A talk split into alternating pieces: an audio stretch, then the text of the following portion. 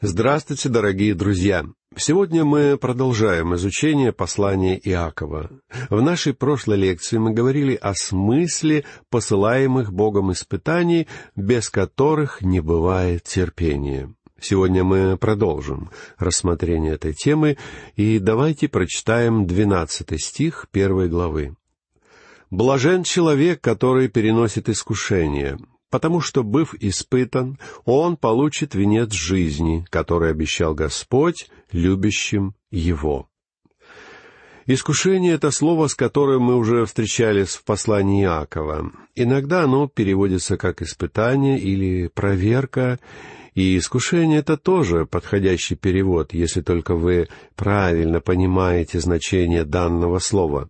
Блажен человек, который переносит искушение, потому что, быв испытан, он получит венец жизни, который обещал Господь любящим его. Испытание — это один из Божьих методов укрепления в нас христианской веры. Проводя через испытание, Он делает нас способными возрастать и учит терпению во время нашей земной жизни. Кроме того, Бог достигает в нас определенных результатов и для будущей вечной жизни, как написано, получит венец жизни. Любое испытание, особенно какая-то беда или трагедия, обладают способностью ввергать человека в уныние. Я не виню человека, жена которого была больна болезнью Паркинсона. Я не виню его за то, что он отчаивался. Я не виню его также и за то, что он спрашивал, почему Бог это допускает. Тем не менее, Дитя Божье может не сомневаться в том, что Бог делает все это с определенной целью, и что у Него для всего есть свои причины. Человек мирской быстро начинает тонуть в волнах несчастья. Жизнь, даже в самые лучшие ее периоды, делает его пессимистом. Сколько сегодня людей, исполненных горечью, хотя они ни в чем не испытывают недостатка. Мы являемся свидетелями эпидемии самоубийств среди подростков. Почему это происходит? А все потому, что у них нет цели в жизни. Один из современных комментаторов объяснил сложившуюся ситуацию следующим образом. В годы Великой депрессии люди обладали волей к жизни, и самоубийств было очень немного. Сегодня же, когда людям дано все, они не хотят жить. Когда вера проходит испытания и окружена тьмой, когда накатываются высокие волны бед и кажется, что все потеряно, Дитя Божье знает, что это не конец. Сейчас все может казаться мрачным но впереди нас ожидает слава, как сказал псалмопевец в двадцать девятом псалме. Сегодня водворяется плач, а на утро радость. Иаков записал в прочитанном нами отрывке «Он получит венец жизни, который обещал Господь любящим его». Я замечал, что люди, на долю которых выпадало особенно много страданий, имели более близкие отношения с Господом Иисусом. Страдания способны приблизить человека к Богу. Они заставляют его с терпением ожидать дня, когда он окажется в присутствии Господа и получит венец жизни. Что такое венец жизни? В Писании упоминаются многие венцы, которые будут даны верующим в качестве награды. Венец — это не спасение, а только символ награды. Я помню одного никому неизвестного парня из Калифорнии, который поехал на Олимпийские игры и завоевал там шесть золотых медалей. Его фотография тут же появилась на страницах газет и журналов, на экранах телевизоров, на афишах и даже в рекламе. Мне говорили, что он подписал контракт на съемки фильма. Таким образом, он получил свою награду. Мой дорогой верующий друг, у Господа Иисуса есть награда для тех, кто претерпит все до конца. Иаков сказал, «Он получит венец жизни, который обещал Господь любящим Его». Испытания либо приближают нас к Господу, либо отдаляют от Него. Очень многие христиане, переживая искушения, ожесточаются. Но, друг мой, однажды, когда ты окажешься в присутствии Христа, тебе будет очень неприятно вспоминать, что те испытания, которые посылались тебе с целью улучшить твой характер и привести тебя в более тесные взаимоотношения с Христом, вместо этого только ожесточили тебя. Мы все будем проходить через испытания. Тех же, кто претерпит все до конца, ожидает венец жизни. Я прочитал много богословских книг, рассматривающих вопрос венца как награды, упоминаемой в Библии. Иногда я не могу понять, откуда некоторые толкователи почерпнули всю эту информацию. Позвольте привести вам самое простое толкование того, что я понимаю под словами «венец жизни». В Писании мы находим, что для погибших существуют различные меры наказания. Образно выражаясь, одни будут биты больше, а другие меньше. Подобным образом существуют и меры вознаграждения для верующих. Я не ожидаю получить награду, равную награде апостола Павла, Мартина Лютера или Джона Уэсли. И все же я надеюсь, что и меня ожидает какая-то награда. По крайней мере, мне бы этого очень хотелось. В книге Откровения во второй главе говорится о том, что Господь даст каждому верующему камень с начертанным на нем именем. Откровение, вторая глава, семнадцатый стих. На основании этого многие заключают, что Бог даст каждому из нас новое имя. Но в Откровении речь идет не о новом имени, а о вашем имени, если вы чадо Божье. Более того, оно будет связано с именем Христа и так или иначе будет отражать ваши взаимоотношения с Ним. Каждому человеку Христос открывается лично, и вас с Ним связывают особые отношения, которые не похожи на отношения с Ним других людей. Я вспоминаю, как когда-то в молодости я стоял на распутье. Это было во время библейской конференции. Я пытался решить, посвятить ли мне свою жизнь служению Богу или продолжать жить во грехах. На той конференции присутствовала девушка, которая была мне далеко не безразлична.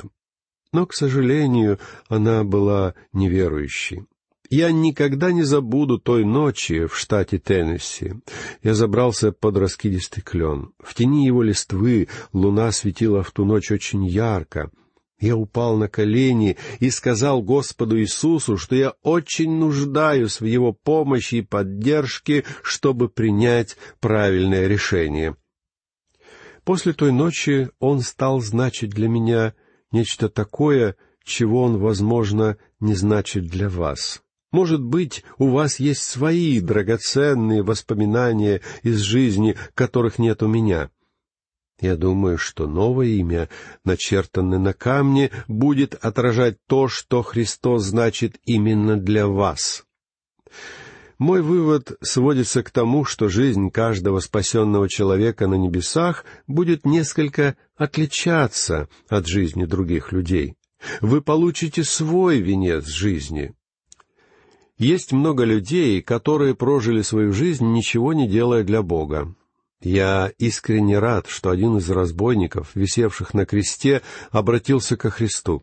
Но не думаю, что он получит большую награду, чем, скажем, апостол Павел. Представьте себе только венец жизни, который получит однажды великий апостол. Сам Павел был далеко не безразличен к теме венца жизни. То же самое мы можем сказать и об авторе этого послания, об Иакове. В конце пути нас действительно ожидает венец жизни. Но мы не сможем получить его до тех пор, пока не пройдем этого пути до конца, пока не пройдем всех дорог, где, по образному выражению, резина трется о дорогу. Друг мой, если вы научитесь жить для Бога уже здесь, на земле, то однажды Он преподнесет вам венец жизни. Нам есть чего ожидать в будущем. Когда я думаю о жизненных испытаниях, мне вспоминается один чернокожий диакон.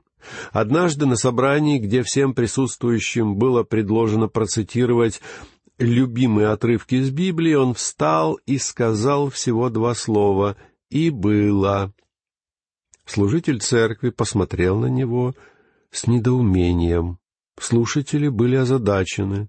Наконец пастор спросил, «Брат дорогой, что ты хотел этим сказать?»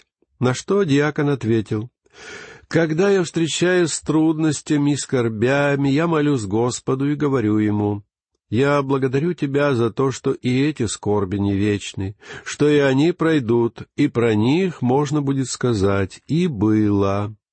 Дорогой друг, благодарение Богу за то, что скорби приходят, чтобы рано или поздно уйти. Предостерегая богатых, Иаков следует той же логике. Он говорит, «Он придет, как цвет на траве. Сегодня ты любуешься цветами, и жизнь может казаться тебе прекрасной. Но, друг мой, цветы увядают, и твое богатство не спасет тебя. Однажды ты предстанешь перед Иисусом Христом. Перед Ним явится каждый человек, без исключения. Неверующие предстанут перед великим белым престолом суда Божьего, а верующие, составляющие церковь, еще прежде них предстанут пред судилище Христова и там получат или не получат свои венцы. Не знаю, как вы, а я хотел бы получить венец, который Бог дает всем любящим Его и претерпевшим до конца жизненные невзгоды. Слово «искушение» имеет два смысла искушение как испытание, о чем мы читали в стихе двенадцатом, или искушение злом и грехом, о чем пойдет речь в стихах тринадцатом и четырнадцатом. Люди часто ссылаются на Бога и говорят, что Он их искушает, когда в действительности Бог тут ни при чем. Бог не может искушаться злом, и Он сам не искушает никого. Далее Иаков рассматривает один из очень важных принципов, который детям Божьим следует понимать, потому что мы тоже часто виним Бога за те вещи, за которые Он не несет ответственности. «В искушении никто не говори, Бог меня искушает», потому что Бог не искушается злом и сам не искушает никого. Иакова, первая глава, тринадцатый стих предыдущих стихах мы читали, что Бог испытывает своих детей. Здесь же Иаков ясно говорит о том, что Бог никогда не искушает людей злом или грехом. В искушении никто не говорит «Бог меня искушает». Более буквально перевод может звучать так. «Да не говорит искушаемый человек, что он искушается Богом». Обратите внимание на то, что в данном отрывке Иаков не использует существительного искушения, как в предыдущем. В данном тексте в оригинале использован глагол, что указывает на действие. В силу своей природы человек склонен обвинять Бога в собственных ошибках, слабостях, неудачах и грехах. Так было с самого начала, с момента грехопадения. Адам сказал, Жена, которую ты мне дал, она дала мне от дерева, и я ел. Бытие, третья глава, двенадцатый стих. Он просто свалил вину на нее. Женщина, в свою очередь, сделала то же самое. Она сказала, «Змей обольстил меня». Бытие, третья глава, тринадцатый стих. На самом деле, виноваты были все трое. Мы часто слышим подобные вопросы.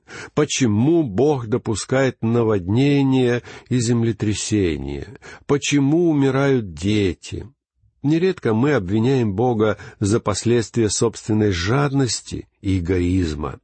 Ведь именно они являются истинной причиной наших бедствий. Например, люди издавна строили дома на берегах рек, потому что им было приятно жить около воды. Кроме того, близость к водным транспортным путям давала возможность заработать побольше денег. Когда же в силу естественных причин вода в реке поднималась, люди называли это наводнением и сваливали вину на Бога. А вот другой пример.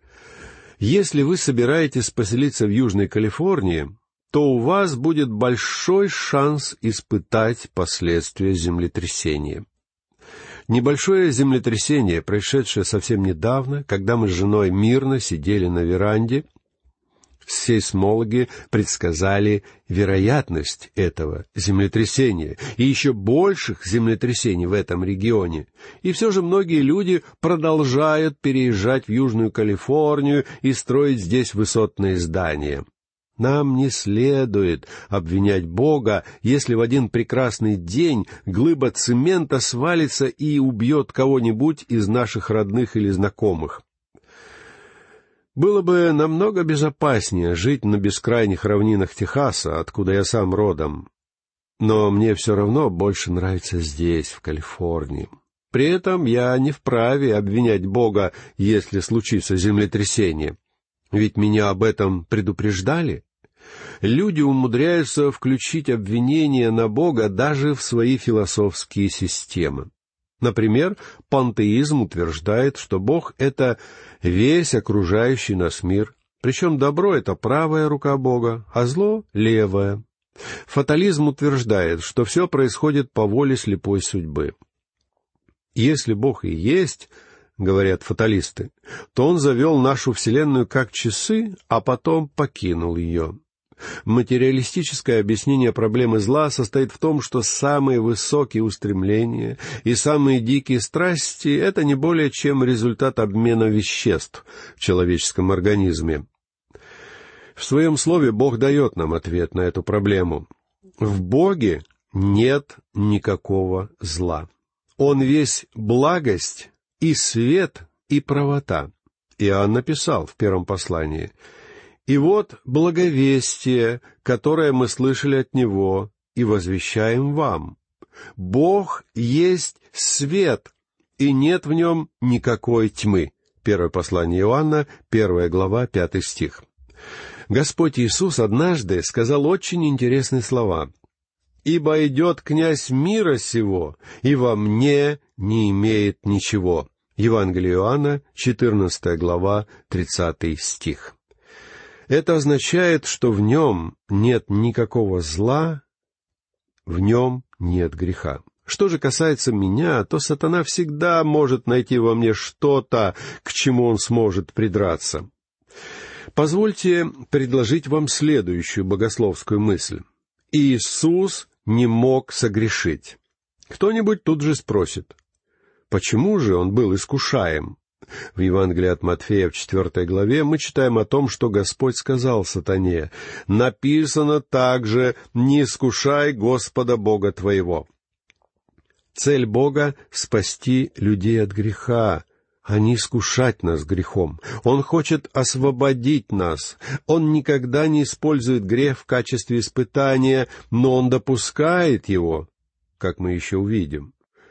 В Господе Иисусе не было греха, ибо идет князь мира сего, и во мне не имеет ничего. Смысл перенесенных им искушений был в том, чтобы доказать, что в нем не было ни малейшего греха. В конце земной жизни Иисуса Христа сатана пытался искушать его со всех сторон — физической, душевной и духовной. Но Господь Иисус в силу своей природы не мог впасть в грех. Если бы он мог согрешить, то в любой миг и ваше, и мое спасение могло бы оказаться под угрозой. В тот самый момент, когда он поддался бы греху, у нас не осталось бы никакой надежды на спасение. Его реакция на искушение должна была доказать, что он не мог согрешить. Позвольте проиллюстрировать сказанное примером из моего детства, проведенного в Техасе. Мы жили в маленьком городке недалеко от реки. Летом там наступает засуха, и река почти полностью пересыхает, зато когда зимой начинаются дожди, по ней можно было плавать на кораблях. В одну из таких зим наводнением смыло деревянный мост с железнодорожным полотном. Тогда вместо деревянного моста было решено построить стальной. Когда строительство было окончено, на самый верх моста загнали два локомотива, которые засвистели в оба свистка. Все жители городка переполошились и побежали, чтобы посмотреть, в чем дело. Когда мы прибежали, кто-то спросил, «Зачем вы это делаете?» указывая на локомотивы, которые стояли на мосту. Инженер ответил, «Как зачем? Мы построили мост, и теперь проверяем его на прочность». Тот человек удивился, «Неужели вы думаете, что он не выдержит?» Тогда инженер выпрямился во весь свой рост и сказал, «Конечно же он выдержит! Мы просто хотим доказать это вам. Для подобной цели был искушаем и Иисус Христос, чтобы доказать, что у нас с вами есть Спаситель, который не мог согрешить. Бог не искушается грехом, и Он не станет искушать грехом и нас. Однако Бог допускает нам быть искушаемыми. Во второй книге царств мы читаем, Гнев Господень опять возгорелся на израильтян, и возбудил он в них Давида сказать, «Пойди, исчисли Израиля и Иуду». Откровенно говоря, это было грехом. В таком случае возникает вопрос, искушал ли Бог Давида злом? Чтобы правильно понимать Библию, ее всегда нужно рассматривать целиком — во второй книге царств ситуация с переписью представлена так, как ее видели люди. С человеческой точки зрения казалось, что Бог разгневался на Израиль и спровоцировал Давида на неверный поступок. Однако в первой книге Паралипоменон описывается Божья точка зрения. «И восстал сатана на Израиля и возбудил Давида сделать счисление израильтян». Первое Парлипоменон, двадцать первая глава, первый стих. Кто же спровоцировал Давида согрешить? Это был сатана, а не Бог. Бог просто позволил сатане сделать это, потому что гневался на Израиль за его грехи. Бог никогда не искушает людей грехом. Так кто же в ответе за нашу наклонность ко злу? Что заставляет нас грешить? Кто-нибудь скажет, вы только что доказали, что это сатана. Но чтобы ответить на этот вопрос, нам нужно будет обратиться к следующему отрывку из послания Иакова. Это мы сделаем в нашей следующей беседе. А на сегодня все. Я прощаюсь с вами. Всего вам доброго. До новых встреч.